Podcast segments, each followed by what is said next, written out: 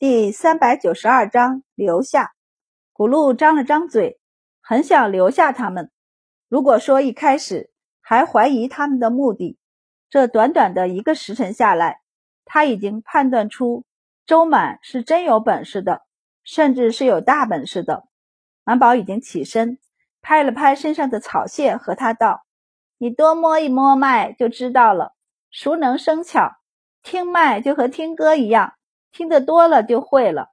古路没有表情的收回手，暗道：“哪里一样了？根本没有一点一样的地方。”族长看着乌的表情，主动和满宝、白善二人道：“我已经让人去找羚羊了，明天周小姐和白公子过来就能见着了。”满宝强调道：“我们要活的，一定是活的。我们不仅会设陷阱，还会套羊。”不会弄死的，就算是套不着，用马七赶也能把他们跑趴下。不信抓不到。满宝满意了，这才问道：“你们明天不继续往东走吗？”族长道：“周小姐愿意传授治疗天花的病症，我们自然要留下来。别说只是一两天，就是一两个月，我们也愿意。”他这才有些忐忑地问道：“不知道我们需要多久？”才能学会这个技艺，满宝就感叹道：“短的话，其实半天也就能学会；长的话，因为你们没有基础，可能会需要一段时间。我会尽量教的。治疗天花病症时，他都是和太医及大夫们一起讨论的。天花这种东西，一旦知道它在群体性爆发时，再要确诊就不困难了。”困难的是如何在未群体性爆发前发现并确诊出来。它的脉象表现和体表表现与很多病症有重合的地方，这才总是造成误诊。所以这就需要看病的大夫有一个辨证能力。可古路连脉象是凝滞是圆润都分不出来，他可怎么教呢？满宝有些忧伤的牵着马走着。白善也觉得头疼，他刚才也没闲着。满宝教古路时，他和旁边的牧民说话，已经打探到，除了族长，乌是他们部族最聪明的人。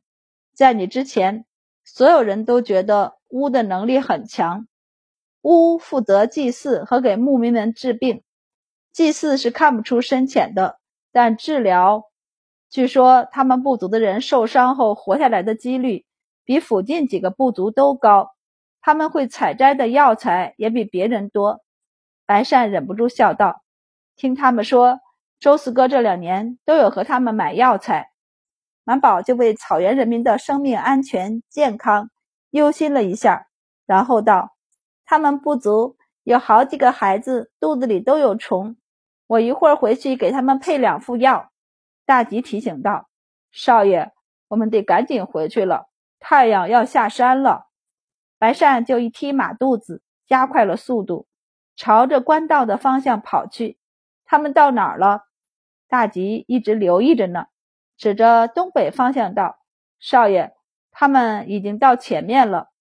他们马跑得快，本来远远的把人抛在了后面，但因为下午这一个时辰他们都没动，所以庄先生他们已经跑到前面去了。”好在离得不远，三人没跑多远就遇上了出来找他们的护卫，然后赶在天黑之前回去了。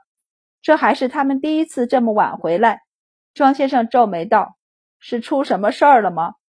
满宝背着背篓从马上跳下来，和他道：“先生，我们在那边碰上了要迁徙的图图部落。”白善看向一旁的尤老爷，笑问。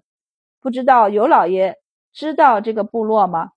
尤老爷还真知道，他偶尔也和沿途的部落做些生意。不过他的重点还是放在玉门关外的胡人身上。我记得他们的族长叫阿兹蒙，为人很爽朗，跟他做生意还不错。就是太穷，和他们做生意，不论是茶叶还是瓷器，都压价很大。所以他不喜欢和他们做生意，而且这里距离下周还不是很远，起码三四天就能到。价格高了，他们自己骑马去下周买都行。白善就心中有数了，他和满宝对视一眼，一起将庄先生拉到一边商量。师徒三人说话的声音就断断续续的传过来：“你们要多留几天啊？也不是不行，不过得和聂参军说一声。满宝是主官，他就是老大，他说要多留几天。别说聂参军没意见，就是有意见，满宝也能找到借口。探查一下图图部是否有天花偏方，这个理由还是很强大的。”谁能拍着胸脯保证图图部没有天花偏方呢？毕竟他们部族也有人生过天花。果然和聂参军一说，聂参军就答应了，然后问：“我们打出朝廷官员的名号吗？”不，满宝道：“你们换回常服，他们问起就说我们是出门游学，顺便做些生意的。你们全是跟着我们出来的护卫和家将。”叶参军表示明白，不过这些话他们是悄悄说的，并没有露出来。再回到火堆旁时，满宝只能歉意的和尤老爷表示，他们恐怕不能同行了，他们要在这里停留几日。尤老爷表示理解，第二天一早便告别他们，先行离开。满宝等他们走了，便端了碗，蹲在火堆边吃粥。聂参军则带着手下们去换衣服，将官服换下来，穿上和殷家家将差不多一样的常服。两位行人一看，也将身上的一些配饰取下，和满宝道：“大人，我们二人是车队的管事和账房。”满宝连连点头：“这个好，既然是出来做生意的，肯定是要有管事和账房的。”周丽如便也将装满了满宝官服的行李塞到了箱子的最深处。满宝道：“吃完了早饭，我们先过去，你们在后面慢慢走。看到那条连着的山丘了吗？他们就在山丘之后。”庄先生眯着眼睛看了半晌，问道：“那边有水吗？”满宝回忆了一下后道：“忘了。”白善道：“我问过。”好似离那边不远处有个小水塘，这么多牛马还有人，没有水是不行的。庄先生点了点头，让他们去了。白二郎要跟着他们一起走。刘焕和殷霍听了，立即牵了马在一旁等着。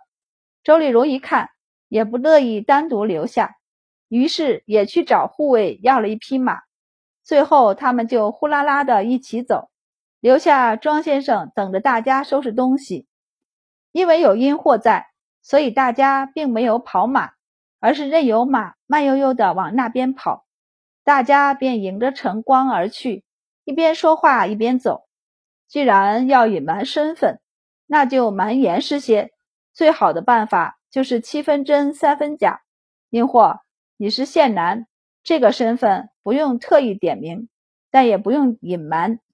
毕竟聂参军他们一看就不可能是商队的护卫。殷霍微微一挑眉，点头应了下来。刘焕就转了转眼珠子，连声问道：“那我呢？那我呢？要不要捏造一个假名字？”韩宝就瞥了他一眼后道：“不用。”白二郎道：“只要不说我们是出来公办就行。随行还带着将兵。对了，我们大晋跟草原的关系不好吗？”我印象中挺好的呀，国子监里有几个学生，就是从草原上的大部族来的。你们太医署不也有几个学生是这边的吗？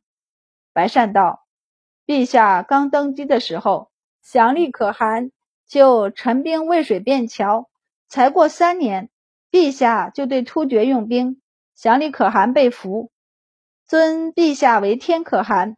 什么东突厥和西突厥后来就全没了。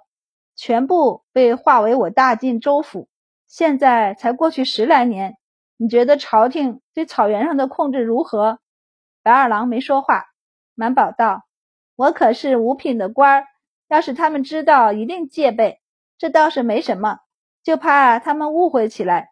毕竟我们还带着聂参军他们。”白二郎道：“好大的官儿啊！”满宝瞥过去一眼，可不是，就比刺史小一点。你说一说，刺史跑到他们部族里来，他们慌不慌？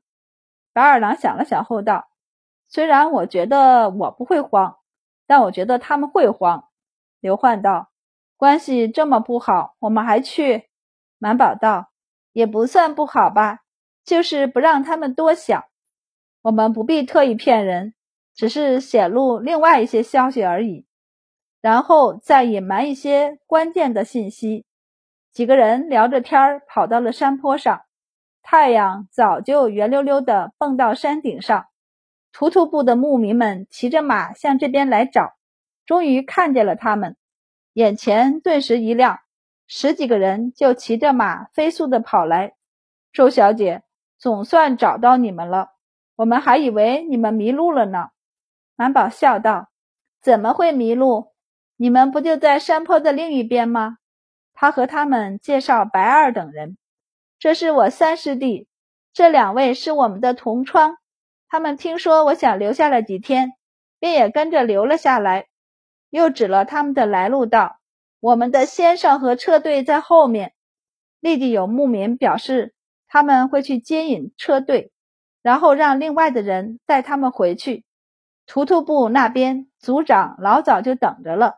见太阳都升得这么高了，人还没来，他不由焦急地转动起来。呜，他们会来的吗？呜道：“他们会的。那位周小姐和白公子不像是会失诺的人。”族长就坐在他对面问道：“周良的妹妹真的这么厉害吗？”乌点头：“很厉害。虽然他教的我没学会，但我知道他说的都是真的。”只要摸一摸、看一看、问一问，他就能知道人的身体哪里生病了，很厉害。族长目光炯炯的道：“我还以为周良是吹牛，我也这么认为。”乌顿了顿，他昨天还怀疑她并不是周良的妹妹，虽然他们两个有三四分相像，可初初一见时，他们并不像是兄妹。不过。昨天他教他们东西时，又有了两分相像，主要是周满年纪看着不大，不过本事的确是实打实的。古路叹息，没想到中原的人这么厉害。他年纪不大就已经做了太医，他身边那个白公子也很厉害，比周良还要厉害。族长道：“毕竟能给皇帝看病，肯定厉害。”看来周良没有吹牛，难怪他收药材这么挑，这也不要，那也不买。以前他还以为中原人太墨迹，那是我们采摘的药材真的不太好。古路道应该是没处理好。说起这事儿，他就有些抱怨。我一直提醒，采摘回来的药材要晾晒好，小心存放。